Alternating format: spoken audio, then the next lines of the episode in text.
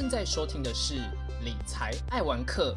一个与您分享理财投资、说书言谈与旅游点滴的节目。这是汤姆学理财的第一集，呃，我是主持人汤姆。这集的主题是如何找到适合自己的理财方式，该从哪里来学理财？那从小到大，我们每个人心中或多或少都有想实现的目标或者是梦想。小时候可能是最新推出的玩具，长大一点呢，或许是考上更好的学校。那进入职场之后，也许是买车买房，或者是环游世界等等。然而呢，大多数要实现的目标或是梦想，很不免俗的，或者说是很现实的，是需要金钱来作为助力，才有实现的可能。而除了目标或梦想需要资金之外，日常的生活消费也是如此。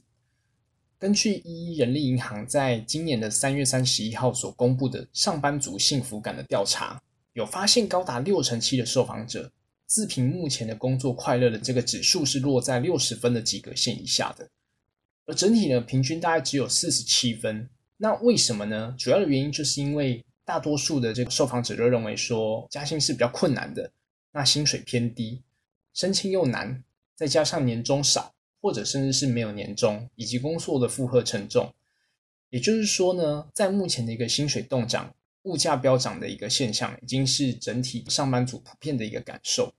那另外呢，再从主计总处所统计一月份的实质经常性的这个薪资的调查，目前来看的话是呃四万多块。那如果再考量上通膨的话呢，整体的薪资的状况可以说是年增相当的少。那也就是说，薪资小涨，但是物价却大涨。当薪水的成长速度跟不上通膨的速度的时候，投资理财就变成一件非常重要的事情。而在认知到投资理财是一件重要的事情之后，那接下来不少人会面对到两个常见的一个问题，也就是存不到钱，该怎么去做投资理财，以及我想要投资理财，但是应该要怎么做？存不到钱人难以做投资理财，大概只有两种解决的方式，不是开源就是节流。而我们可以透过记账的 App，或者说是一个 Excel 表，去记录自己啊每一天的这个收支的状况，来进而去了解到说我们在日常生活中到底啊消费哪些东西，那获得的收入来源有哪一些？那从消费的项目上，我们可以观察到说。呃，哪一些是刚性的需求的必要性的支出，而哪一些则是可以去降低支出的这些弹性需求的消费，而进而从中找到可以调整支出比例的项目，或者说找到更省钱的一个做法，把一分钱当两分钱用，那这就是节流的方式。那节流的方法其实也很多，或许之后我们可以来做一集，来聊一聊哦，我目前有使用或者说知道的一些省钱的做法。那假设说你已经很省钱，但是还是存不到钱，那就只能想办法去提高自己的薪水，或者说是创造其他开源的机会，例如可能是兼职，或者说是透过跳槽的方式让自己的收入增加。那我们这里的开源会比较多是在讨论关于投资的部分，那这也是后续汤姆学理财这个单元里面其中一个蛮重要的一个主轴。而在开始去讨论投资之前，我想要先来聊聊我一开始是怎么样去学理财这件事情的。我大概是在高中推荐上大学的财经系之后，在高三的下学期就开始陆续的恶补这些理财的知识，包含多看财经新闻啊，甚至是超前部署，就开始看大一必修的学科，例如像是经济学、会计学等等。这些课程呢，其实，在所谓的呃空中大学有所谓的线上的课程，可以直接免费收看。而另外呢，在当时，由于刚好适逢到全民财经检定刚刚推出没多久，那我也顺便去考了这样的一个证照。虽然说在大学之后，其实这个并没比较没有办法去作为可能是后续的推甄的一些用途，但是呢，其实在准备考试的过程当中。对于当时只是一个财经小白的我，其实也让我在过程当中学到不少关于财经领域的一些专有名词啊，也让我比较可以看得懂财经新闻的内容。那大概也是因为对这个领域的兴趣，那进入到大学之后，除了开始去学习财经理论的一些知识之外，那我也常去学校图书馆，把很多介绍实物的书借来看。那也常常听各种校内或者说是校外的财经的讲座。那同时呢，也多参加了蛮多的一些财经的竞赛，以及校内或校外的课程。那同时呢，我们在大二的时候就。啊，我就跟其他几位同学一起创办了校内的证券研究社，所以也算是一个蛮有趣的一个经验。那我在理财领域的这个启蒙之路，大概可以分成几个顺序啊，包含像是从一开始是先从财经新闻去认识到许多财经领域的专有名词，进而去了解到整个市场的运作的规则，那再到看书啊、上课、听讲座等等的方式。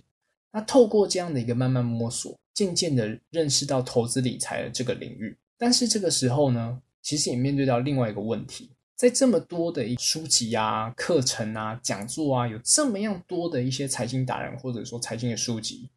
或是课程，在介绍各种各样的这个投资或者说是投机的方式，那什么样的方式会是适合自己的方法呢？而经过我这样的一个摸索的过程之后，其实我认为这个问题会回归到每一个人自己的价值观来决定。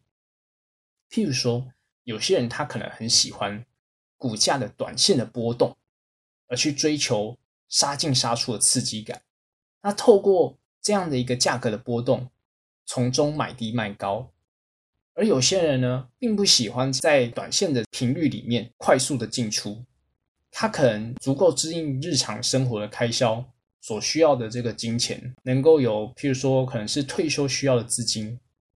那这样他就认为已经可以符合他的一个需求了。那当然还还有些人，他可能其实并不是这么样重视钱财，甚至是想将所谓的做爱心置于个人在取得这样一个金钱利益之前。例如像陈树菊阿妈，他就把他在市场卖菜所赚得的收入。去捐赠盖了图书馆这样一个善举，所以我们可以观察到说，呃，每个人对于金钱的使用，或者说是对于风险态度的一个不同。所以呢，在找寻到适合自己的方法这件事情的时候，我们必须要先去从认识自己的价值观开始，才能够去进一步去理清自己对于风险的偏好，以及对于学习投资理财的目的。例如说呢，假设你今天。在做投资或者说投机的时候，那账面可能开始出现亏损的状态了。那亏损到多少的程度，你会觉得受不了，或者说觉得不舒服呢？是负十趴、负二十趴、负三十趴，还是负五十趴呢？而你学投资理财目标究竟是希望达成什么呢？是想要买车买房、环游世界，还是想要财富自由？而我知道很多人可能会说，他却想要赚大钱，但是赚多少才足够实现你的目标？而赚大钱的背后，其实通常是需要负担一定程度的成本或者是风险的。那这样的一个风险跟成本，是不是你可以负担的呢？那在想清楚这些问题的答案之后，那再来进而可以去制定所谓理财规划的一些计划，并且找到合适的金融商品。或者说是理财的工具来运用，或者说是学习。那无论说是增加报酬，或者说是降低风险的金融商品，会是相对有效果的一个工具。而之后呢，我也会在这个 podcast 的这个资讯栏的部分来去分享哦，我自己呃目前看过的这些呃书籍里面，或者说是学习的工具里面。哦，觉得可以推荐给大家的这个内容。那假设说，在未来如果我还有看到其他不错的书籍或者说是工具的话，那我也会持续在这个频道来跟大家做分享。而所以呢，可以其实从我之前在摸索理财的过程当中，可以发现，其实我在理财的这个摸索探寻之路，其实是相对的比较缓慢的。那甚至我在找寻适合自己理财做法的时候，其实从现在看也是比较笨的方式。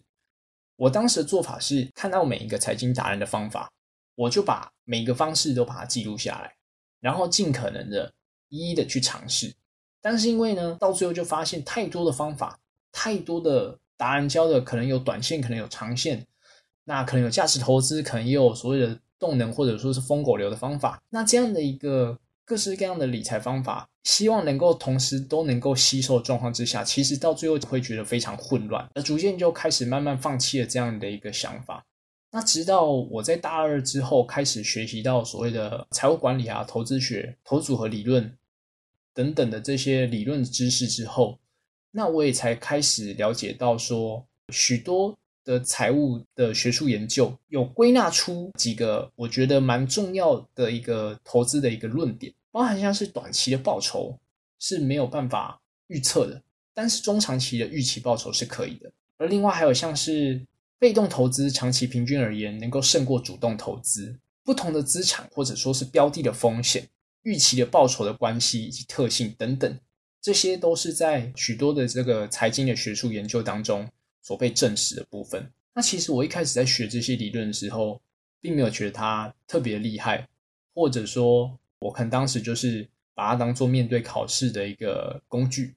那直到我后来。慢慢的把这些理论跟实物面的投资理财开始去做结合跟理解之后，那我才发现到说，呃，这些实证的理论其实是金融市场背后所要传达你的这个呃金玉良言的一些资讯，而这些实证理论也慢慢的去反映到现在我们大家可以看到一些市场的现况，譬如说像是被动式的投资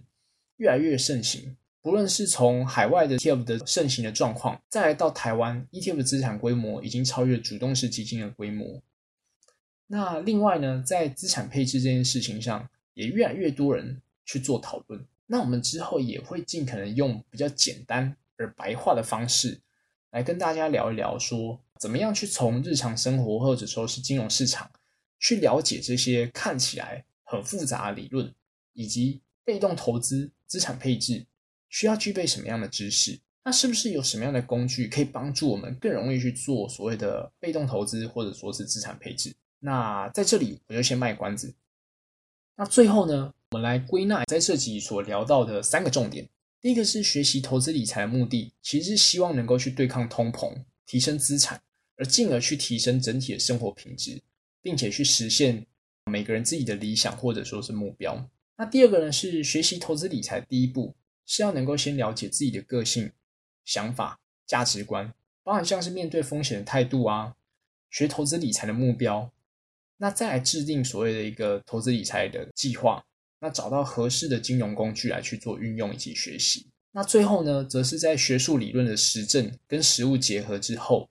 你才能够更了解整个金融市场的一个运作。这个大概就是我们这一次第一集的一个内容。接下来呢，就进入到我们在之前第零集所提到这个彩蛋的时间。那如果你是第一次收听这个频道的朋友，你可以先听听关于本节目规划的第零集。我每一集的彩蛋时间呢，会去介绍关于一个好吃的食物，或者说是好玩的景点。由于最近的一个疫情是相对严峻的状况，其实在出门旅游或者说是外食，也是相对。呃，比较不安全的一个做法。那再加上我自己其实蛮喜欢吃东西的，也很喜欢吃各种美食。那最近也开始去从零开始去学习所谓的烹饪。我会从本集开始的这个彩蛋时间，来跟大家来介绍说，哦，我最近尝试或者说是看到觉得还不错的一些料理，大家可以跟着我的一些脚步，不仅呢从这一个频道可以学到理财，还能够同时学到烹饪哦。那今天呢，我们要做的是一道简单方便的家常料理，很适合作为平常的一个便当菜。今天所要介绍料理呢，就是蚝油时蔬蛋炒饭。炒饭听起来是一个很平凡无奇的一道料理，但是呢，它却是一个很适合来考验厨师功力的一道料理。那我们先来聊一聊炒饭它的一个历史背景。炒饭它其实是一个历史悠久的一道一道美食。它最早呢，据说记载最早是在西汉的初期，长沙国丞相利昌以及他家属的这个墓葬里面，在这个湖南的长沙马王堆的这个汉墓当中呢，其中出土的这个竹简上面就有关于这个软烤的这个资料。那经过专家的考证，这个软烤呢，其实是一种用黏米饭加鸡蛋所制成这个食品，所以有人就推测这可能就是蛋炒饭的前身。而据说呢，在隋朝时期的时候，越国公杨素非常喜欢吃所谓的碎金饭，也就是现在所俗称的蛋炒饭。他用蛋和软硬适度、颗粒松散的这个熟米饭一起炒，那使得整个粒粒分明的这个米饭裹上蛋液，炒好的饭呢就很像碎金一般的闪烁，而因此而得名叫碎金饭。那同时也被称作所谓的金果银。后来呢，隋炀帝呢巡游扬州的时候，就把这一道碎金饭带入了扬州，而这也就是现在所谓的扬州蛋炒饭。的这个呃最早的记载，那后来呢，随着这个炒饭的历史的演进，除了说扬州蛋炒饭逐渐的变成一道算是一道蛮知名的菜之外，后来的这个蛋炒饭也因为加入了不同的配料而有不同的这样一个菜色跟变化。那我们今天要做的这个所谓的蚝油时蔬蛋炒饭呢，则是算是变化过后的一个简单的家常菜，它很适合在就是当你可能呃晚上。呃，吃饭之后发现，哎，可能还有一些剩饭，或者说是呃剩的菜，那但是又不想要浪费掉的话，就很适合通过炒饭的方式来当做一道美食。我们今天要做的这一道蚝油时蔬蛋炒饭呢，所需要准备的食材包含有隔夜饭两碗、鸡蛋两颗、葱一只、胡萝卜一条、碎末少许、沙拉油一匙、蚝油一匙。薄酱，诶，薄盐酱油半匙。那首先呢，我们先把葱切成葱花，胡萝卜切丁，然后把蛋打成蛋液，将蛋白与蛋黄呢均匀的搅拌混合。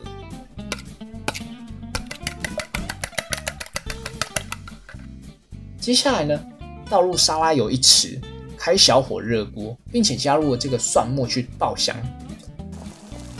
当油开始慢慢的去起泡之后，加入蛋液以及葱花，并且将蛋液呢由内而外以螺旋状的方式，慢慢的的一个推开。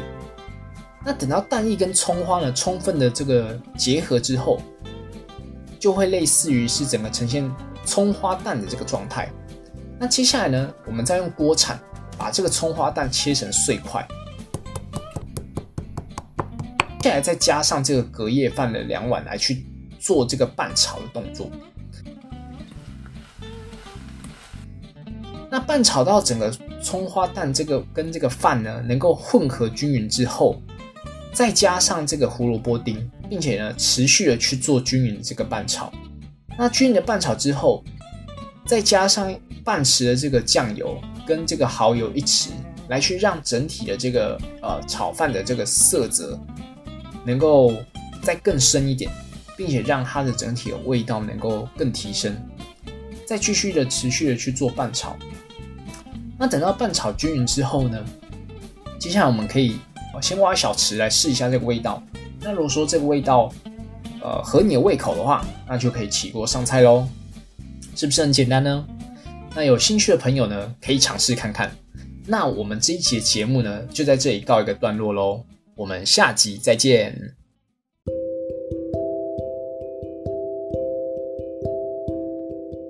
以上是本集的节目，谢谢各位听众的聆听。如果喜欢理财爱文科的朋友，欢迎大家订阅，并在 Apple Podcast 留下五星评价与留言，也可以追踪本频道的 IG，多关注，多分享。我们下期再见。